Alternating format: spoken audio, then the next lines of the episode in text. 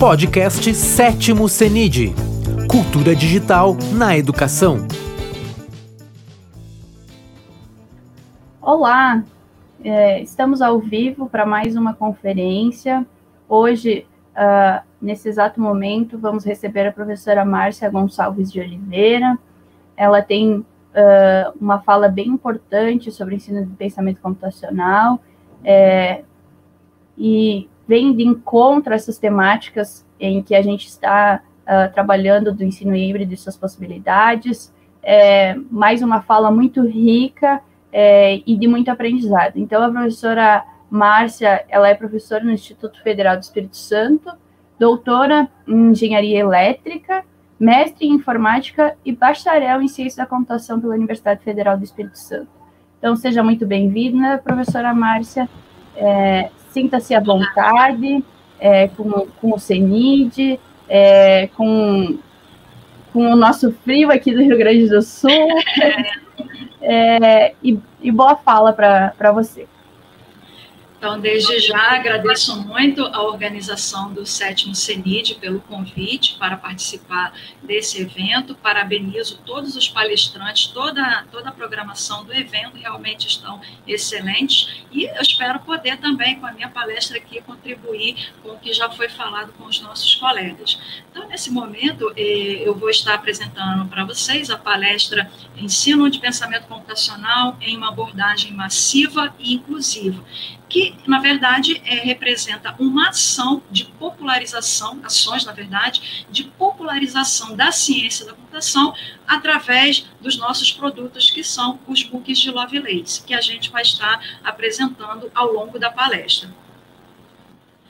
Bom, é, esse, as ações que eu estarei apresentando são ações é, abarcadas pelo projeto Corte de Lovelace, que é o programa, que é o projeto que eu coordeno, e que também tem parceria com as meninas digitais da Sociedade Brasileira de Computação. Então, é, o nosso, representando o nosso projeto, nós apresentamos aqui é, os MOOCs de Lovelace, que são os produtos das nossas ações de popularização da ciência da computação, é, principalmente através do ensino online e híbrido Então, nós construímos, eh, os MOOCs vieram como soluções na pandemia, nós estávamos trabalhando em nosso projeto da Corte de Lovelace com ensino de, de pensamento computacional, programação e robótica no modelo híbrido, eh, nas escolas públicas com meninas de periferia, só que chegou a pandemia e nós tivemos que criar soluções para a pandemia. E como eu sempre tive essa visão né, do, dos MOOCs é, como ambientes que é, possibilitam a formação em larga escala. Então, eu usei dessa oportunidade da, da, da pandemia para a gente construir esses MOOCs aí de forma a, pro, a, a, promover formação em larga escala, tanto de mulheres do Brasil, homens também não, não estão excluídos, para aprender o pensamento computacional. Hoje, os nossos MOOCs, os três são de pensamento computacional, e o próximo vai estar sendo lançado até agosto, que é o MOOC de Lovelace de programação, e o de robótica educacional também. Então, esses são a, a trilogia dos nossos cursos, pensamento computacional, quando ele foi lançado, eu acho que só existia um curso no MEC que era específico para ensino de pensamento computacional, então nós chegamos com essa contribuição. O MOOC de Lovelace é Pensamento Computacional no Cotidiano Feminino, que foi um, um MOOC desenvolvido no trabalho de mestrado pela Vânia Marchiori, e a proposta é possibilitar que pessoas de qualquer área, né, principalmente as mulheres, pudessem utilizar o pensamento computacional tanto na, na, no seu trabalho quanto nas atividades do cotidiano. Então, é um curso é, menos complexo, ele é, é, muito, muito compreensível. Qualquer pessoa que faz esse curso é, tem é, o entendimento né, do que é o pensamento computacional e como ele pode ser aplicado no cotidiano feminino. E o terceiro MOOC dessa nossa trilogia de MOOCs de pensamento computacional é o MOOC do pensamento computacional com Scratch, que foi uma iniciativa desenvolvida em presídios, é, em um presídio aqui do estado do Espírito Santo, e a partir da ação desse, é, que foi realizada de ensino de programação com Scratch, é, desenvolvendo o pensamento computacional sem qualquer tecnologia, de forma desplugada, principalmente dentro das celas. Então, toda essa formação, essa pesquisa deu origem a esse MOOC de Lovelace do pensamento computacional com Scratch. E estamos lançando, é, de pensamento computacional, nós encerramos, nós só vamos fazer atualizações nesses cursos, e agora nós entramos com os MOOCs de Lovelace de programação, iniciando com programação Python, C e linguagem ADA, entendendo essa uma linguagem mais feminina. Então, apesar de ser mais complexa, a ideia é lançar um MOOC de linguagem de programação ADA, popularizando essa linguagem para as mulheres, já que a linguagem foi criada em homenagem à Ada de Lovelace. E esses cursos, eles estão é, distribuídos na plataforma de cursos abertos do Centro de Referência em Formação e Educação à Distância do IFES, o CEFOR, nessa imagem que a gente colocou. E é, dentro dessa proposta de construção de MOOCs, nós desenvolvemos ações de inclusão de surdos, não só como aprendizes, mas também como, é, como colaboradores, como professores dos MOOCs de Lovelace, não só os surdos, mas também intérpretes de Libras. Então, é por isso que nós consideramos essa ação de formação em larga escala de massiva e inclusiva. Então, é isso que estaremos apresentando ao longo da palestra. É, Para entender a ideia do, dos MOOCs de Lovelace, é importante entender, é, primeiro, o projeto Corte de Lovelace, né, que é um nome que tem como referência a nobre condessa Ada de Lovelace, que foi a primeira programadora do mundo. É um projeto parceiro do programa Meninas Digitais que tem como finalidade é, é, despertar, né, atrair as meninas de volta para a carreira de computação, né, aumentando o quantitativo de mulheres nessas áreas. E também é, o nosso projeto se levanta né, nesse grupo aí do, do, das meninas digitais como uma chamada de meninas para computação, através do ensino online e híbrido de pensamento computacional, programação e também robótica e esse projeto se consolida em ações de popularização da computação, okay? levando essa proposta de estudo eh, e de popularização da computação, né? seguindo a proposta da Ada de Lovelace, que quanto mais estuda, mais, mais sente que a sua mente é insaciável nisso. Bom, para a gente falar de MOOCs, primeiro é, é, é importante a gente entender os princípios, os fundamentos. Não é só um curso é, com videoaulas, não é um curso para uma grande quantidade de pessoas. Existem metodologias e existem fundamentos né, que nos motivaram a desenvolver essa abordagem de ensino do pensamento computacional massiva e inclusiva, considerando as possibilidades dos MOOCs. Então, é, nosso, no, é, o fundamento principal que eu ilustrei aqui, a gente parte de um conhecimento inicial no MOOC que é disponibilizado pelo próprio professor, né? não é um curso completo. Então, o professor disponibiliza videoaulas, cria uma metodologia, especialmente metodologias baseadas em metodologias ativas, para organizar o material desse curso e dar um conhecimento é, bom de um determinado domínio e as pessoas, a ideia é que elas evoluam esse conhecimento. Então, eu não consigo pensar na construção de um MOOC que ele vai ficar fechado, ele fica fechado no seu design, mas ele deve ser aberto no sentido de que, o, a partir das interações entre os alunos, a gente consiga multiplicar e ampliar o conhecimento de um curso MOOC. Então, ele é transmitido, esse conhecimento inicial, né, fornecido pelo professor em suas videoaulas, apostilas, conhecimento do especialista, é transmitido para uma comunidade, e essa comunidade, através de interações e mediação, ou seja, considerando que há pessoas nessa comunidade que tenham níveis de aprendizagem diferentes, porque se todos é, têm o mesmo nível, a gente não consegue ter essa aprendizagem, né, de acordo com a teoria lá de Vygotsky. Então, a partir dessa interação e mediação, novos conhecimentos se geram de forma a ampliar o conhecimento daquela comunidade, que para a gente é comunidade virtual, que seria o ambiente MOOC. E é, o interessante é que essa mediação ocorre sem tutoria. Okay? Então, é, existe avaliação em MOOCs, mas é, são avaliações automáticas e é, não tem essa presença do professor na interação com os alunos, ele apenas fornece o conhecimento inicial. E é, esse conhecimento ele vai se ampliando a partir da interação entre os participantes e mediação por tecnologias, ok? Mas é, depende muito do conhecimento inicial que é gerado nesse curso para que, de fato, haja uma ampliação e uma multiplicação desse conhecimento. Aí é preciso promover a autonomia do aluno. Essa variável da distância transacional, ela não pode ser esquecida, né? Então, a gente, eu vejo na EAD os, os princípios aí da EAD, né? É estrutura, né, representado pela, pela organização do curso e seu material didático, a variável diálogo, representando a interação em ambientes virtuais, e a autonomia do aluno. Então, eu, eu, sempre vi todo mundo se preocupando com essas duas variáveis, a estrutura né, e a, o diálogo mas muito pouco com a autonomia do aluno. Então, por isso que eu defendo o MOOC. A gente tem que criar estratégias que favoreçam a autonomia do aluno em ambientes virtuais. Não estou falando retirar o papel do professor. Não, o papel do professor sempre será importante, até mesmo para construir um MOOC que favoreça a multiplicação e a ampliação do conhecimento ok?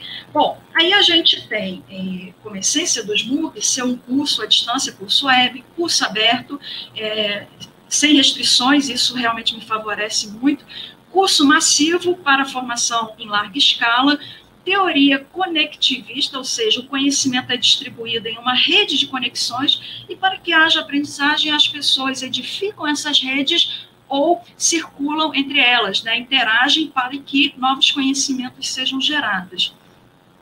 Forma comunidades virtuais de aprendizagem. Então, quem desenvolve o MOOC não pode perder de vista isso, que você está tentando organizar ali uma comunidade virtual de aprendizagem. Não é só um curso para as pessoas entrarem, passarem, né, participarem de um fórum e receberem uma formação. Pode acontecer isso, né, já que o ambiente é aberto, livre, é, sem restrições, não, não está preso à educação formal, mas é interessante que as pessoas interajam para que, de fato, o conhecimento do curso seja ampliado. ok? E é, enfati, é, evolui por interação, então, por isso que se um MOOC não evolui com a interação, ele não dura muito tempo ele vai ficar logo obsoleto. Então, por isso que a gente não pode perder de vista né, a autonomia do aluno e a, a, as possibilidades de interação e colaboração do ambiente virtual. Enfatiza a aprendizagem personalizada, então é, é preciso conhecer o perfil de aluno que vai frequentar o seu MOOC, né, facilitar e potencializar a aprendizagem desse aluno e o MOOC também contribui para produzir e consumir conhecimento dentro da proposta da Web 2 e geralmente aplica avaliação automática. Okay? Em geral, as melhores soluções são baseadas em inteligência artificial. Hoje, esses MOOCs que eu vou apresentar, por exemplo, eles trabalham com questionários, a avaliação é automática. Mas aí cabe ao professor a inteligência na elaboração das questões. Então, é, aí muitos falam assim, ah, mas o aluno vai ser certificado só porque fez um questionário? Eu falo, não, depende da inteligência com que o questionário foi elaborado. Eu falo isso porque eu já apliquei prova de múltipla escolha com consulta e a maior nota da turma foi quatro. Né? Então, eu acho que tem que haver uma inteligência na construção dessas questões de questionários para que, de fato, a avaliação automática esteja é, é, fornecendo indicadores de aprendizagem ou não, ok? Apesar de a gente saber que existem outros fatores é importante. Então, dentro desse, desses fundamentos que a gente apresentou para vocês, é, nós apresentamos aqui as características dos MOOCs que estão nessa plataforma de cursos abertos do CEFOR no IFES. Cursos totalmente online, aí eu coloquei o link, depois o material vai ficar disponível. Curta duração, máximo a gente é, possibilita 60 horas aí de curso, ofertados continuamente, sem processo seletivo, não há tutoria, o termo evasão não faz muito sentido, já que a gente não está dentro de uma proposta de educação formal, mas informal, as pessoas podem entrar no MOOC só para consultar alguma coisa, fazer uma interação, não, não necessariamente elas querem ser certificadas. Então, para avaliação de MOOCs, né, às vezes as pessoas, ah, mas poucas pessoas foram certificadas. No nosso, por exemplo, participaram acho que mais de 200, 300 pessoas, mas é, dessas daí, cerca de 20% foram certificadas. Mas isso é um indicador de fracasso? Não, porque se você olhar lá o movimento do curso, os alunos navegaram por todo o curso, eles foram participando das atividades, né, é, foram receber emblemas por participação. Então, eu sempre falo isso né, com as pessoas que é, desenvolvem book, para olhar como que é o movimento no curso, o que está interessando as pessoas no curso, ok? Porque elas não estão ali exatamente para serem certificadas, elas querem aprender alguma coisa. Então, é isso que deve ser observada nas avaliações. Então, a nossa certificação é automática, alunos não são considerados alunos do IFES, não são considerados alunos regulares do IFES. Então, é livre, qualquer pessoa pode chegar lá na plataforma, só fazer a inscrição, participa das atividades, se conseguir um desempenho de até 60, é, é, acima de 60%, consegue a sua certificação.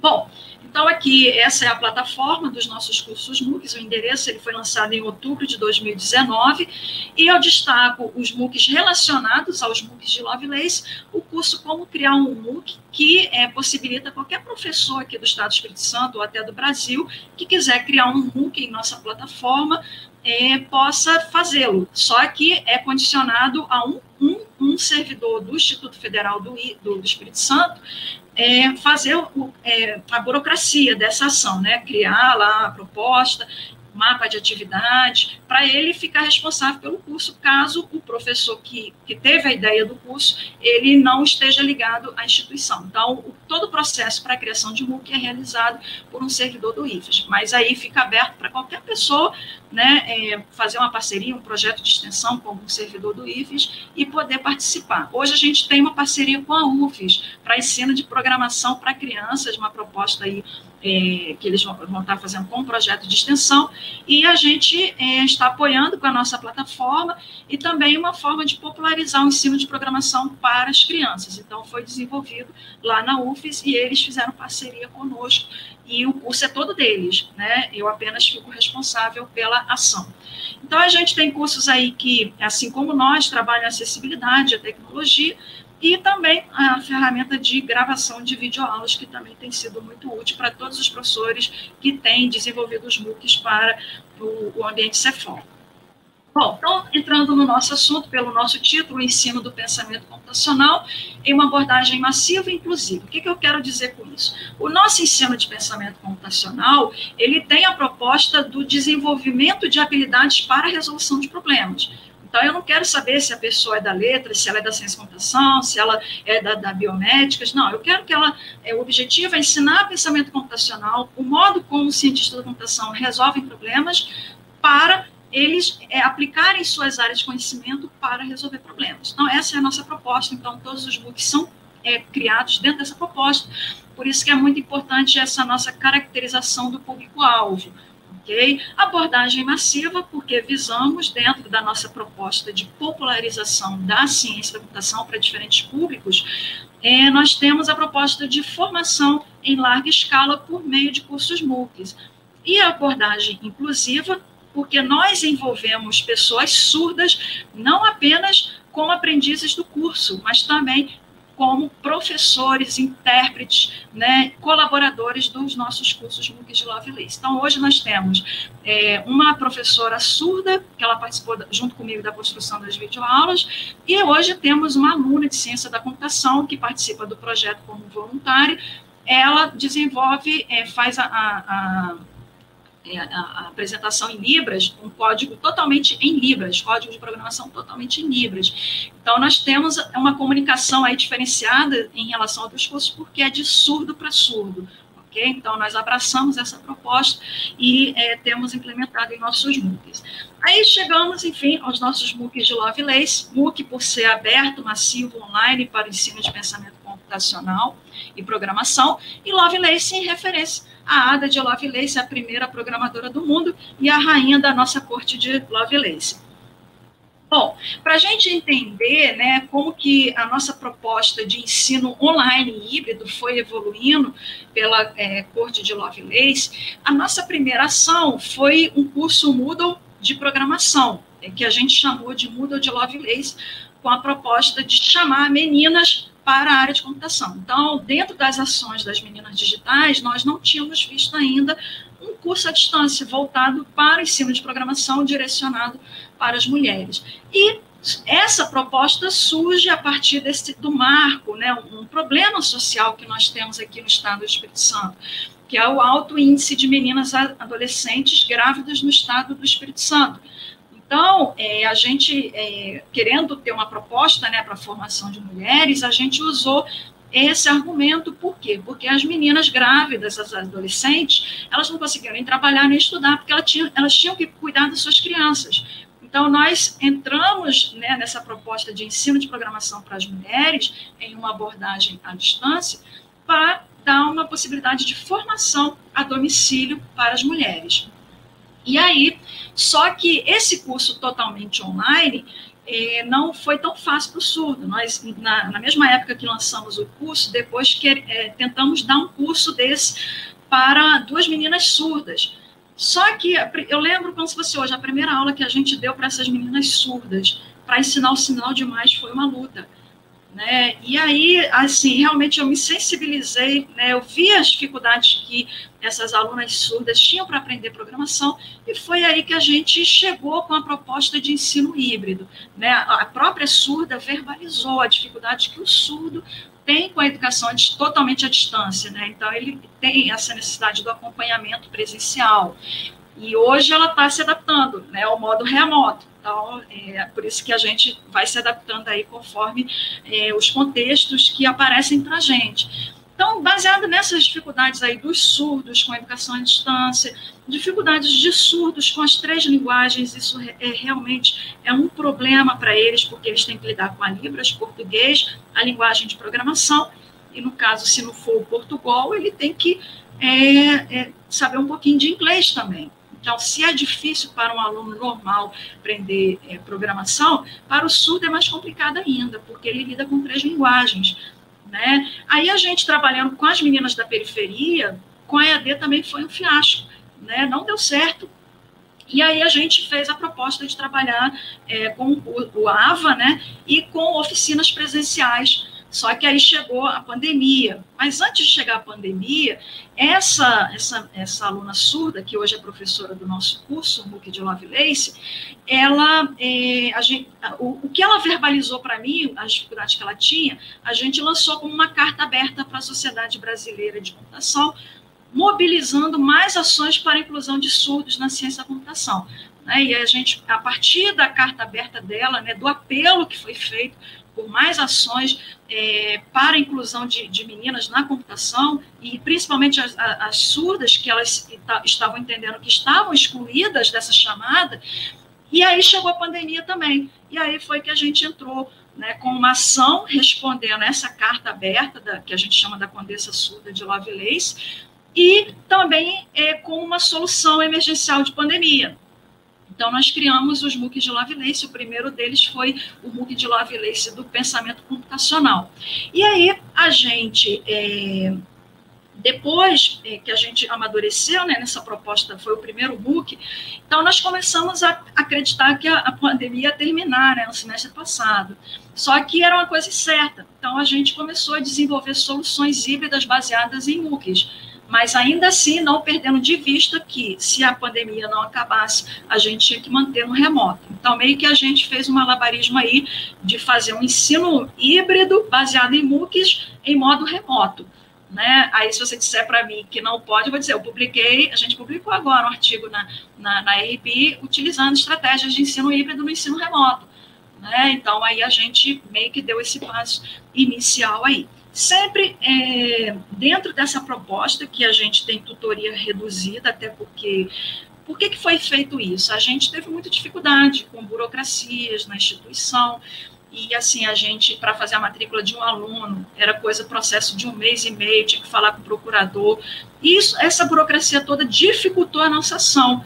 Então, nós criamos uma estratégia que é, meio que desburocratizava esse processo, sem perder a, a formalidade, mas dentro de uma proposta com pouca tutoria, porque a gente também não tinha mais recursos para pagar tutores, e os tutores trabalha, trabalhariam apenas na construção do MOOC e também nas oficinas presenciais, que seriam em menor número do que ele ficar atendendo é, aluno no AVA e, e corrigindo exercícios. Então, reduzimos muito o trabalho do tutor, mas melhoramos a qualidade de, de, de, do serviço dele nas oficinas presenciais. Hoje a gente não consegue fazer presencial, mas sim no modo remoto. Então, é a solução que a gente tem hoje, a Corte de Lovelace, para o pós-pandemia, com ou sem é, o coronavírus. Então, se a gente continuar em quarentena, o modelo é o mesmo, são estratégias de ensino híbrido no ensino remoto.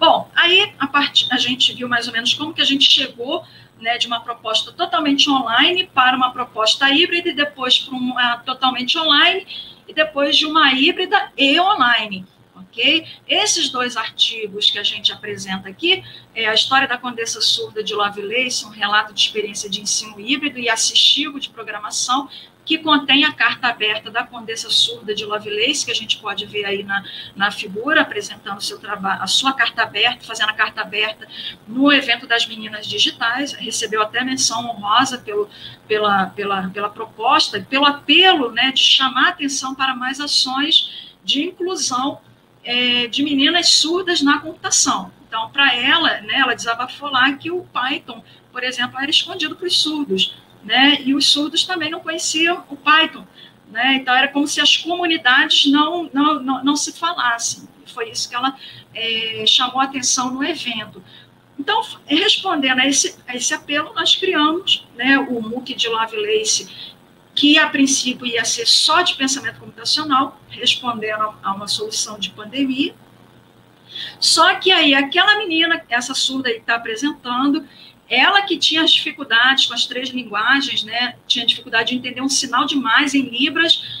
Essa menina, aí eu falei, a melhor forma de aprender é ensinando. Então eu a convidei para participar do ensino do pensamento computacional. Então, mesmo, ela chegou direto na programação, não tinha passado pelo pensamento computacional. Então, aí a gente a convidou, e aí ela estudava né, os materiais de pensamento computacional e fazia a interpretação em Libras né, de surdo para surdo. Então, essa participação dela no, no, no MOOC de pensamento computacional, que hoje a gente chama MOOC de Lovelace acessível, foi relevante, né? porque hoje a gente permite que as meninas, outras pessoas surdas, participem do curso. Né? E aí a gente publicou esse artigo aí, uma chamada de Meninas Surdas para as Carreiras da Computação, Introdução ao Pensamento Computacional e ela foi premiada, esse trabalho foi premiado no, no, entre os três melhores trabalhos do Computer on the Beat com menção honrosa, né, sendo que o MOOC é, ainda só tinha sido construído, né, mas aí as videoaulas que ela fez realmente sensibilizaram muito aí, beleza? Bom, então os MOOCs de Lovelace, eles têm esses fundamentos aí, a simplicidade, né, nós não inchamos o AVA, não tentamos fazer o aluno clicar em várias coisas até chegar a alguma coisa, alguma solução, não enchemos o, o, o AVA de textos, de vídeos, né? Então é, é uma comunicação muito simples, né? E visual, também favorecendo aquele surdo que é bilíngue. Colaboração, né? Então eu sempre no, no, com esse entendimento que o conhecimento do MOOC precisa ser ampliado a partir da interação entre alunos, inclusão, né, favorecendo aí a, a participação de, de surdos tanto no ensino quanto na aprendizagem. É, criação, as, as, atividades são muito criativas e também é contextualizada com o mundo real do aprendiz. E, é claro, né, já que somos corte de Lovelace, sempre a nobreza, porque colaborar é uma atitude de nobreza. Então, a gente incentiva a colaboração, tendo essa, é, essa alusão né, à nobreza da corte de Lovelace, que a nossa corte é um luxo. E aí, é, mostramos aqui como que é esse MOOC de Lovelace, que foi o primeiro que a gente criou do pensamento computacional, que foi premiado no Computer on the Beach. É, ele já está tá disponível na, na, na, plataforma de cursos abertos do Cefal, você pode entrar a hora que quiser, iniciar o curso, se quiser ser certificado, é só é, conseguir é, pelo menos 60% do questionário. E, assim, uma iniciativa que o Cefal também teve, né, eu até lancei essa ideia para eles, de a gente ter uma aula inaugural dos nossos MOOCs para chamar a atenção das pessoas para a, a, proposta de formação em larga escala e também para transformar esse material de qualidade em uma videoaula do curso. Então, aqui nós tivemos a participação da Soraya Roberta, né, reconhecida aí no Brasil pelo ensino de pensamento computacional para a família, então ela fez a palestra, e ela também é professora do curso junto com a gente. E aqui foi a aula inaugural, a menina surda aqui participando, a intérprete de Libras, a, as meninas da corte de Lovelace, é, eu fazendo a apresentação, o nosso lema aí do curso, invente, tente, pense computacionalmente. Então, você vê lá o que os alunos postam, realmente você fica admirado, como que eles criam né, possibilidades com o uso do pensamento computacional, é, para dentro da proposta de resolver problemas do mundo real. Bom, então, aqui a gente tem o endereço desse MOOC na plataforma do CEFOR e a aula inaugural no YouTube. Aqui o modelo de aula, é, como eu disse, é bem simples, né? A simplicidade é um princípio nosso. Então, aqui as videoaulas eu ministrando, e aqui a, a, Ana Carla, que é a surda, ela faz todo um estudo, né? É, como fazer a interpretação. Ela não simplesmente faz a, a, a tradução, ela faz um estudo para comunicar da melhor forma aquilo que a gente está ensinando para o surdo ok? Então, é por isso que a gente apostou muito nessa proposta. Hoje, é, a gente tinha a Ana Carla, e hoje a gente tem uma aluna de ciência da computação surda, né, que está gerando os códigos é, totalmente em Libras. Ou seja, é, a gente entende que vai ser mais fácil para o surdo, né, porque é uma comunicação aí de surdo para surdo. E aqui nós temos a estrutura do curso, que é baseado nos princípios do nos quatro elementos do, do, pensamento computacional, decomposição, decomposição, abstração, reconhecimento de padrões, algoritmo, compreensão, a gente investe nisso, a, a pessoa entender um algoritmo, o que, é que ele faz, entrada, processamento, saída, sequência lógica, então, aí, nessa primeira etapa, a gente explora isso, ele entender como que é construído um algoritmo. E na última aula, como que ele aplica aquele algoritmo. Aí a gente usa a ferramenta Visual G para que ele teste os seus algoritmos, por exemplo, para construir, vou colocar aqui um exemplo, no próximo slide, urna eletrônica. Né? Como que eu faço o algoritmo da urna eletrônica? Aí a gente testa aquele algoritmo, que é assim, na forma mais simples, como que ele funciona lá no, no, no, Visual G. Mas antes de fazer o processo de aplicar, é preciso investir no processo de compreender. Ok? Então, as aulas são só isso aqui, ó. Elas são uma página. E por que, que eu chamo de aula fórum? Porque eu apresento um conteúdo dentro da proposta de que nós estamos numa comunidade de aprendizagem e que o conhecimento deve ser ampliado, então aquela aula é dada. E aí, nesse fórum, os alunos é, ampliam o conhecimento dessa área, dentro daqueles fundamentos que eu dei lá no início. Okay? Então, sempre nessa proposta. O professor inicia e os alunos continuam é, ampliando o conhecimento a partir das interações aí no fórum. Okay? Então, por isso, cada conceito é apresentado uma videoaula, um exemplo do mundo real e como que o conceito é desenvolvido. E aí as pessoas vão trabalhando com exemplos, né, exemplos do mundo real, como que aquilo ali pode ser melhorado para resolver um problema. Então, aqui um exemplo da videoaula, elas são curtinhas, no máximo sete minutos, que eu explico cada pilar do pensamento computacional e é, depois como que eles vão fazer a aplicação disso. Aí aqui, ela... Deixa eu passar aqui. É, aí aqui ela já, junto comigo, já numa aula, primeira conceito de decomposição. Né? Então, eu já apresentei o exemplo do mundo real, e aqui ela vai dando tipo um passo a passo, uma forma visual de ensinar o, o, o pensamento computacional, com a tradução em Libras de uma surda.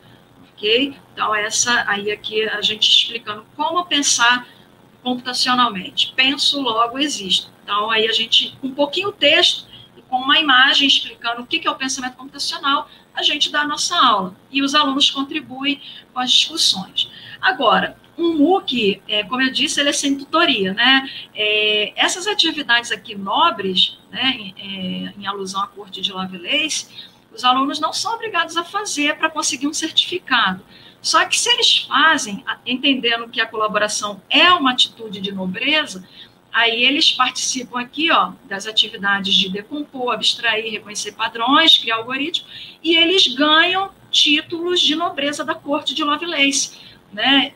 Vocês não têm noção do que é isso, né? já menina, né, brigando comigo, mandando e-mail, professora, não consegui o título de condessa, né? Então as meninas gostam dessa coisa do status, né? Então aí eu vi lá, vou mostrar aqui no, no exemplo, as pessoas gostam, né, de receber títulos. Então são atividades não obrigatórias, mas elas ganham os emblemas, né, que são títulos da Corte de Lovelace e dá status para elas no curso.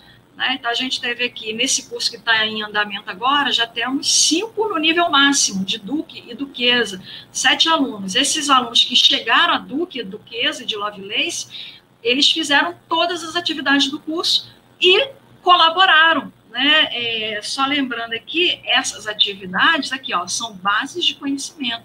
Então, o que o aluno coloca ali, ele está ampliando o conhecimento do curso MOOC de Lovelace. Ou seja, esse material que é gerado da colaboração vai ser material de aprendizagem para os próximos, as próximas turmas dos MOOCs. Né? Então, essa é a proposta, ter um conhecimento inicial e ali a gente gera, são mais de 100 alunos que participam, e esses alunos colaborando aí, a gente gera bases de conhecimento de cada conceito do pensamento computacional, apenas com a motivação de ter status na, status na corte. Isso realmente é muito, muito curioso, porque certificado a gente não tem muito, mas a gente tem conseguido mais as pessoas querendo títulos da corte né, que são atividades voluntárias que não vale certificado. Beleza? Então, muito interessante isso aí. E os nossos questionários também são diferenciados. Eles, é, aqui, por exemplo, a gente tem é, uma questão conceitual de aplicação dos conceitos do pensamento computacional, só que eu dou um problema do mundo real. Por exemplo, como que eu calculo o saldo de gols do campeonato, do campeonato brasileiro?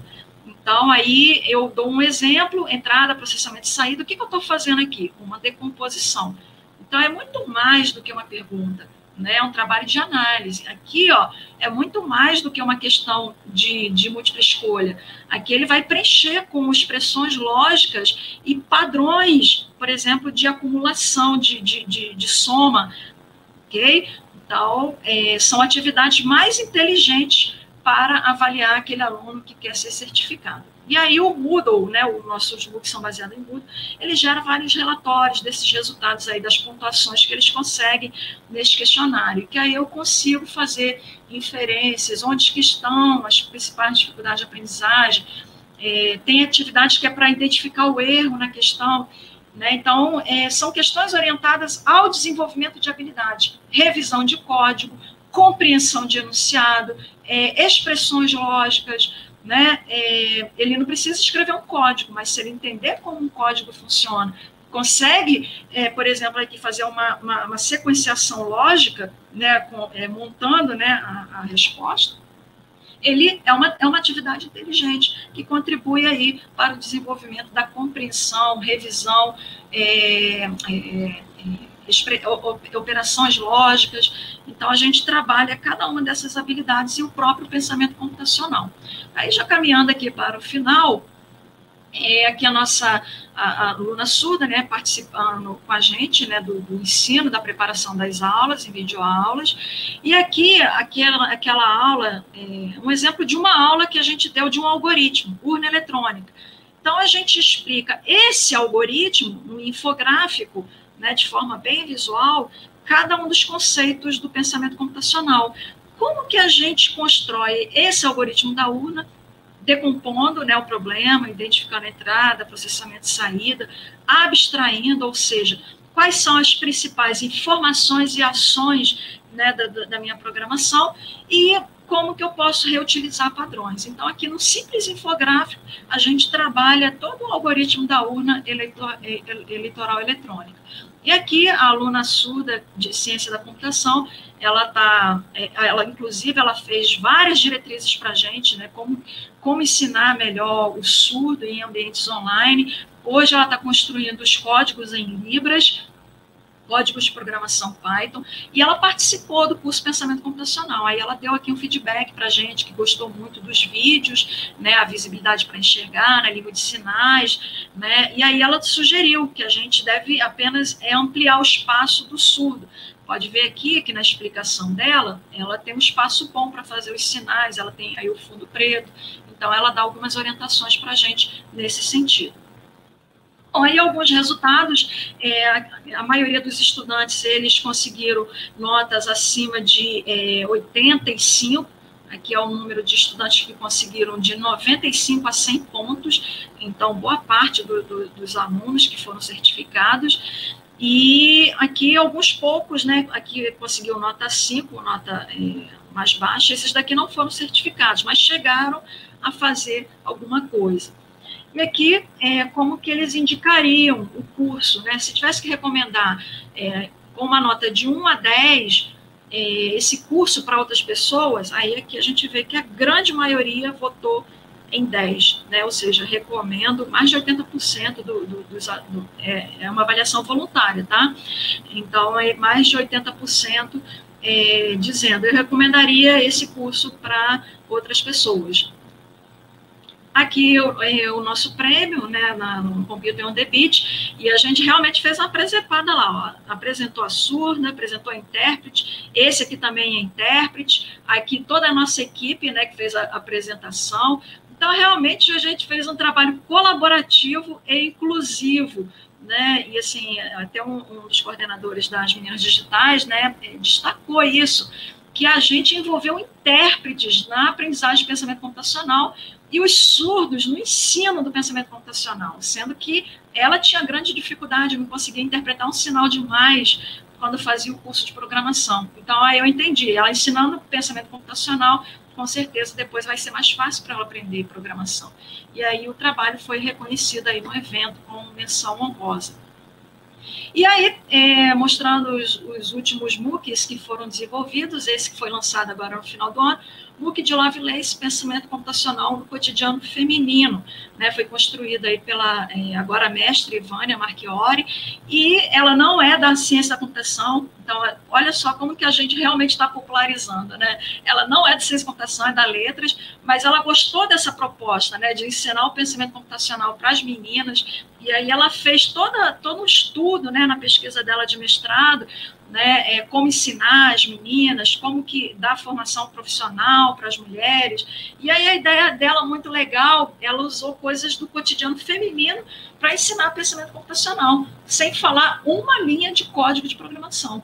Né? E aí realmente ela, ela, ela, ela conseguiu né, é, levar para diferentes públicos aquilo que a gente queria mesmo, que as pessoas usassem as nossas técnicas, não as nossas complexidades e as nossas linguagens, para resolver problemas. Né? E ela conseguiu isso sem saber ciência da computação. Né? Então, ela capturou bem né, o pensamento computacional e criou esse book aí para ensinar para as mulheres pensamento computacional. Aí ela trabalha na metodologia ativa de aprendizagem baseada em problemas, com ações de reflexão, protagonismo do aluno e colaboração. Aí o book dela está disponível aqui no, no, endereço, também na plataforma de cursos abertos do, do CEFO, e aqui a estrutura das oficinas dela, né? Aqui algumas imagens que a gente capturou lá do curso. É, as oficinas seriam presenciais. A solução dela também veio como uma solução emergencial de pandemia. Essas oficinas seriam presenciais, né? As alunas fazendo o bolo e aí ela ensinar o pensamento computacional através de uma receita de bolo, que é essa oficina do PC confeitado. PC maquiado trabalhou o pensamento computacional através de um tutorial de maquiagem o o endereçado trabalhou o PC através de utilização do Google Maps e o PC divertido que levou né, as estudantes para uma plataforma Code.org para incentivar o aprendizado de ciência da computação. Né? Então, assim, de uma forma bem, bem lúdica para as mulheres, né? assim, da, é, trabalhando duas coisas né, que elas gostam muito, né, da confeitaria e da, da maquiagem, para trabalhar conceitos de pensamento computacional, sem uma linha de programação né? E aí ela cumpriu muito bem o propósito, foi muito bem avaliado o curso dela e teve algumas publicações também.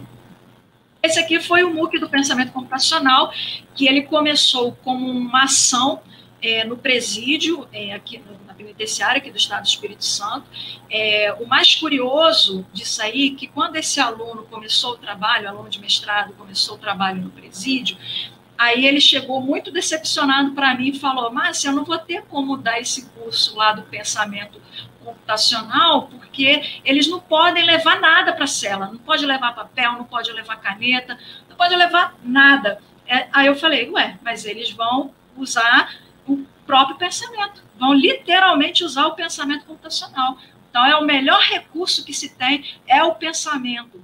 E aí foi isso que aconteceu. Os alunos, eles iniciavam as oficinas, né? Na, aí eles podiam usar computador, né? Podia ver os joguinhos ali no Scratch. E aí, na cela, o que, que eles faziam? Não tinha recurso nenhum. Pegava pedaço de, de, de piaçava, né? De vassoura, rolava no barbante, pegava a tampa do potinho de, de, de, de sorvete e escrevia lá a sequência lógica para resolver o problema que o professor ia cobrar na aula seguinte. Nossa, as pessoas choravam quando viam isso.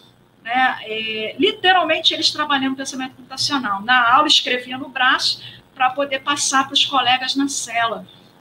E aí a gente viu a dedicação deles, né, o encantamento, quando eles começaram a fazer os joguinhos no Scratch, né, aí eu, a gente falou assim, tem que ser coisas, né, ali tem gente que está presa há muito tempo, mas futebol é uma coisa que eles falam muito, isso a gente viu na literatura, então, aí ele fez lá um joguinho de fazer o gol. Nossa, eles vibraram, né? Aí, é, jogo de desafio, simulação da eleição, né? O mais querido do Rio, e levar a bola até o time campeão. Nossa, eles vibraram, né? Aquela alegria toda. E aí, a partir dessa experiência realizada no presídio para ensinar, aí esse aluno chegou para mim e falou assim: Márcia, é a melhor forma de a gente ensinar mesmo pensamento é com uma ferramenta bem lúdica mesmo da programação. Então, você já tem o book lá, né, ensinando toda a parte conceitual né, e prática do pensamento computacional, mas além do Visual G, joga essa ferramenta aí para aqueles que têm mais dificuldade, que eles vão conseguir aprender. E aí ele transformou isso aí, né, esse material, né, como videoaulas de um curso MOOC, que vai sair agora, vai ser lançado em junho. Então, ele tem 15 videoaulas abordando conteúdos ensinados na penitenciária, metodologia ativa baseada em problemas, priorizando o saber através do fazer. Então, é, era muito prático. Então, ele chegava já direto e apresentava o joguinho que eles iam ter que fazer. Ah, o que, que eu preciso? Aí, às vezes, ele usava também a computação desplugada, né? Eles faziam a sequência lógica montando ali a, aquelas as instruções do Scratch, né, eles não iam direto para o computador, fazia a montagem da sequência lógica e depois que eles iam construir o joguinho no computador. É, então, as atividades práticas usando a ferramenta Scratch e considerando né, aquele conhecimento que eles tinham na cela. Né? É, tinha gente que estava muito tempo preso, então ia ter coisas que eles não iam saber nem do que se tratava. Né? Então, no meu, no meu curso de pensamento computacional, eles não conseguiriam fazer muita coisa, porque não ia entender alguma, algumas linguagens mais modernas, porque eles estão muito tempo presos. Mas futebol não, futebol é uma coisa que, tipo assim, é, já é meio que universal. Então, a gente, ele explorou essa coisa do futebol para ensinar pensamento computacional. Aqui está o MOOC dele, é, aqui os principais resultados, a gente conseguiu várias publicações, Renault, Horizonte, SPC Horizonte, Set Imped, e aqui ele lançou o livro, Recompilando o Futuro, pela editora Atena. Está disponível lá gratuitamente, toda essa experiência no presídio, o material que ele gerou, né, do Scratch, aí tá, está nesse MOOC aqui do pensamento computacional com Scratch. E aqui eles sendo certificados, você chorava.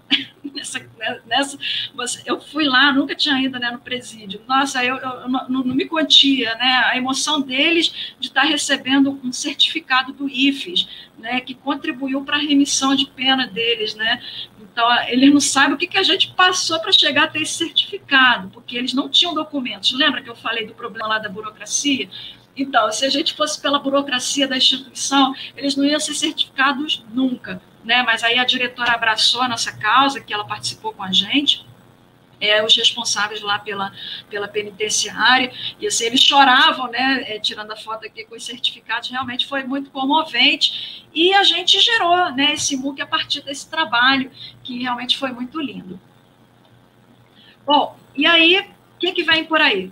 Podcast, o, o MOOC agora de programação, novo conceito de ensino de programação, baseado em microlearning, né, é, não totalmente microlearning, né, então a gente segue uma abordagem de é, pílulas de aprendizagem, baseadas aqui, ó, codecasts, né, que seriam, é, eu vou mostrar o código no próximo slide, seria é, em pílulas, né, em pequenas doses de conhecimento a gente ensinar códigos de programação, é, então, a proposta é não só fazer os podcasts, que é baseado em áudio, né? Então, eu narrando os códigos de programação e explicando o código, porque os alunos mesmo, eles não perdiam a minha aula de programação. Escrevia no quadro, a surda mesmo aprendeu mais desse jeito.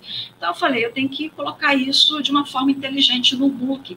Né, é, explicar direitinho cada parte do código, entrada, processamento, saída, né, e aí a gente escolheu apenas seis exemplos para ensinar todos os conteúdos de programação Python, né, dados no curso de introdução à programação, com vídeos de no máximo, no máximo, cinco minutos. Então, isso aí realmente é, vai ser uma inovação da corte aí, os podcasts, né? É, eu vou mostrar só na, na, no próximo slide, e aqui também os Code Libras, que é, vai ser, vão ser desenvolvidos pela Amanda, a nossa aluna surda de ciência da computação, que seria um código de programação totalmente em Libras e de alta qualidade, porque ela entende também da produção visual. Então, isso aí é o que está chegando agora na corte de novo, ok? Aprendizagem simples, colaborativa, bem, bem atrativa. Então a gente demora, esses multis demoram muito para ficar prontos, mas assim, quando saem, sempre vão chegar com a inovação, porque a corte, né, um luxo, sempre vai chegar com a inovação, ok? Então é previsto para agosto no máximo. As videoaulas dela já estão quase prontas, então, assim, é uma verdadeira proposta de inclusão de surdos na computação, sendo um surdo ensinando outro surdo. Então, é essa a nossa proposta, acho que é a melhor forma de a gente ensinar aí. Bom, aí aqui um exemplo né, de podcast, aí eu vou narrando, é, não vai dar para ouvir o som, está tá aqui desligado. E aí, bem simples, só que nesse exemplo bem simples aí a gente vai trabalhando uma série de coisas, desde o pensamento computacional né, até as instruções. Então, são, é, é, é um modelo de aprendizagem pílula. Né? Então, você dá uma pequena dose, mas ali naquela pequena dose já vem um monte de coisa, né? um monte de vitamina aí.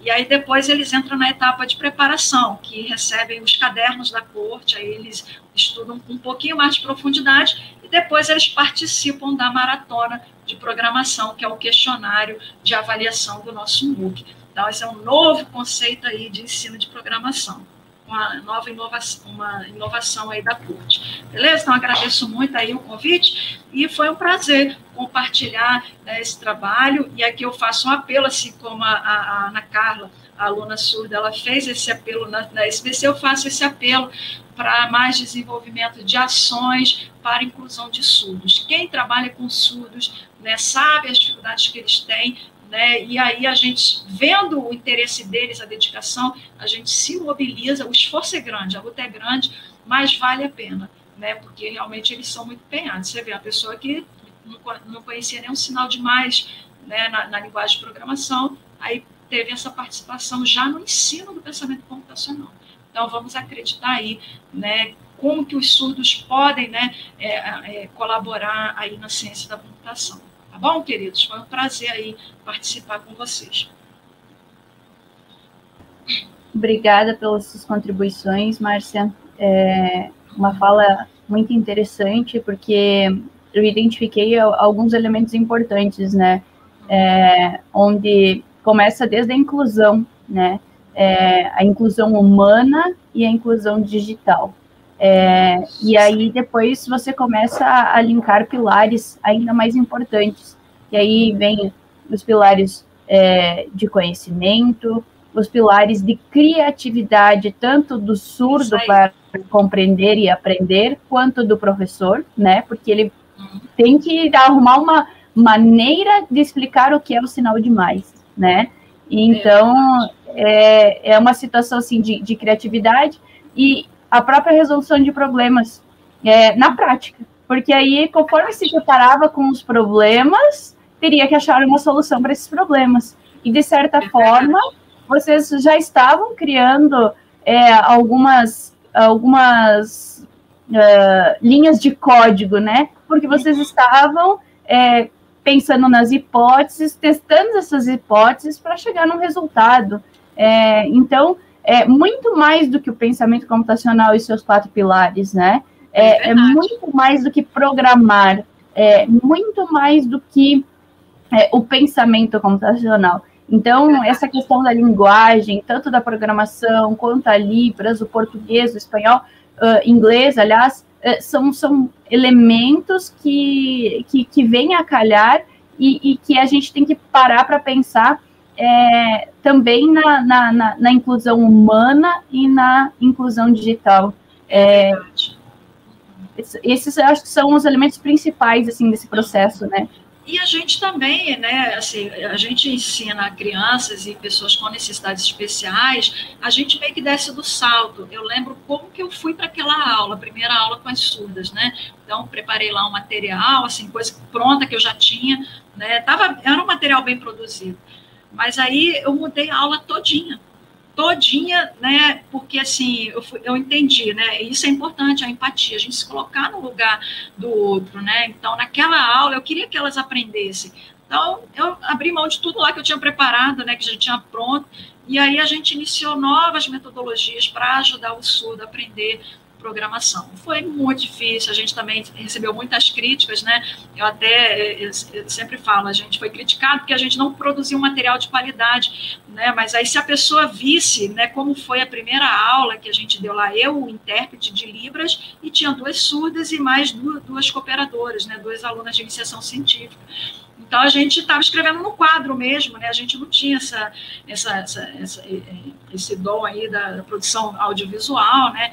E aí foram, fomos criticados, né? Material de qualidade. Só que é, o IE, foi no IE, né? Elogiou muito o trabalho, porque não tinha nada, né? Não tinha nem algum professor escrevendo no quadro para ensinar surdos, né? Então aí foi aí que a gente foi evoluindo, né? Então assim é, o que a gente conquistou até hoje, a gente vê a Amanda aí voluntariamente, é, ela, ela sofre as dificuldades né, de um aluno de ciência e computação, surdo para aprender, e ela compartilhou muitas coisas com a gente diretrizes para ensinar surdos, né? E agora ela produz, né, esse, essas videoaulas que vão massificar aí, né, é, para que o surdo consiga aprender uma linguagem de programação. Né? Então, se a gente conseguir isso, né, com a ajuda dos próprios surdos, né, isso aí com certeza vai ser uma grande conquista aí para a corte de Lovelace.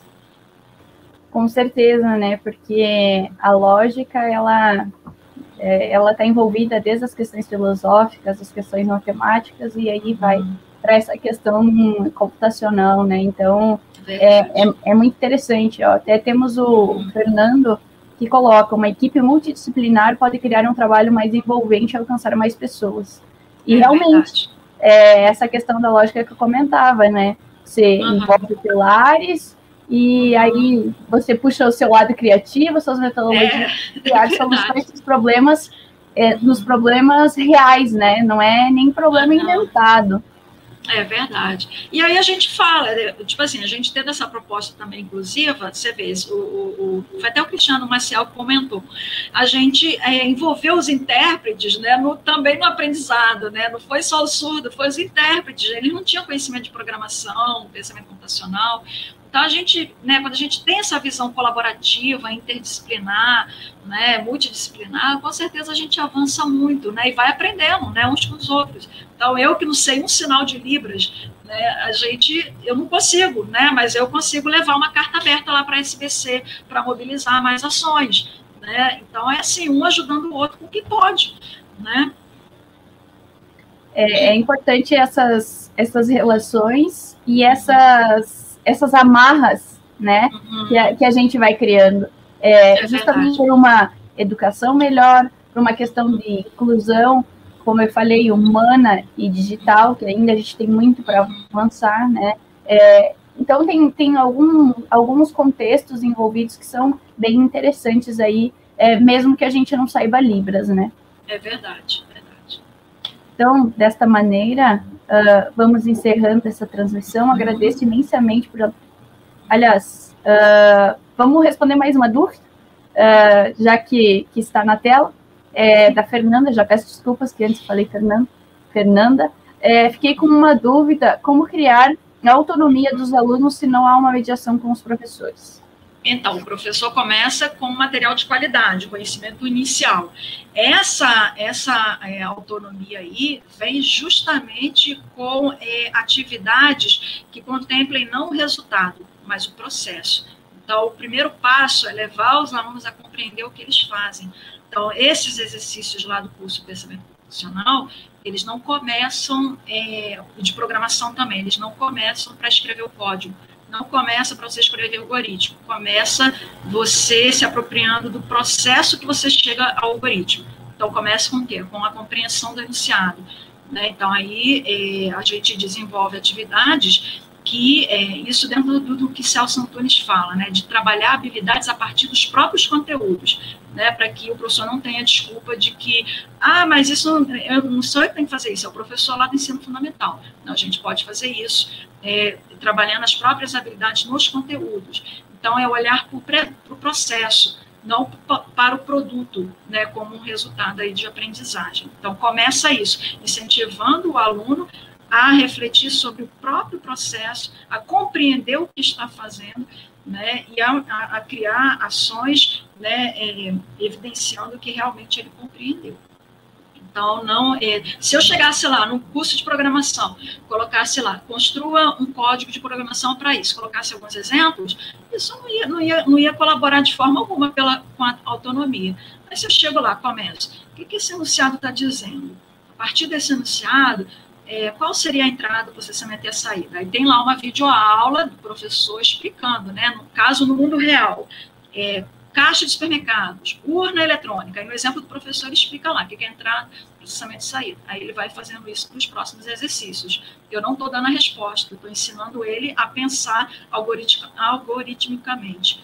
Então, é, é, é, o aluno se apropriar dos processos de, de, de, de construção de, de códigos ok? Autonomia eu não, eu não vou ensinar, né? Mas se ele, se eu ensiná-lo a, a, compreender e a refletir sobre os passos, ele vai dar um, um grande avanço aí para a sua autonomia. E dessa forma, né, Márcia, uhum. ele passa a demonstrar respondendo esses questionamentos, conseguindo articular uma, uma, uma resolução, uma resposta para aquele problema inicial, uh, te dando a entrada, te dando a saída, te dando, de repente, Isso. a mediação para te é, é, chegar na saída, né? É, o exemplo é, tipo assim, essa metodologia que a gente utiliza, né, começar com essas técnicas de microlearning, é justamente é seguir com o processo como que a criança aprende. Ela vai aprendendo com coisas bem pequenininhas ali, pequenas doses. Né? Quando você aprende a andar de bicicleta, precisa de alguém lá, mas aí em algum momento você vai conseguir andar sozinho. Então, é essa, aí é todo um esforço né, de, naquele conhecimento inicial que o professor coloca e na, no curso que ele planeja, ele favorecer isso, né, dar o conhecimento inicial e aí deixar depois ele sozinho, com os próprios passos. Novamente, agradeço pela sua contribuição, pela sua fala, foi muito rico, é um momento de muita aprendizagem, é, e que bom é, que essa fala ficará disponível ainda é, o pessoal que tá, uh, não pôde ver, né, vai poder assistir nos próximos 30 dias no momento assíncrono. Sim, então, sim. É, é uma questão que o sétimo CENID está uh, ah, oferecendo e aproveito para convidar todos é, para continuar é, vendo o nosso conteúdo. Amanhã temos mais algumas uh, palestras e mesas ao vivo. É, e pelos próximos 30 dias, como eu falei, é, poderão ainda acompanhar o restante do conteúdo é, de forma síncrona. Muito obrigada, professora Márcia. Muito obrigada, foi um prazer, tá bom? Este podcast foi produzido pelo GPID, Grupo de Pesquisa em Cultura Digital da UPF, em parceria com o Núcleo de Música, projeto de ensino do IFRS Campo Sertão. Composição de trilha sonora Felipe Batistella Álvares.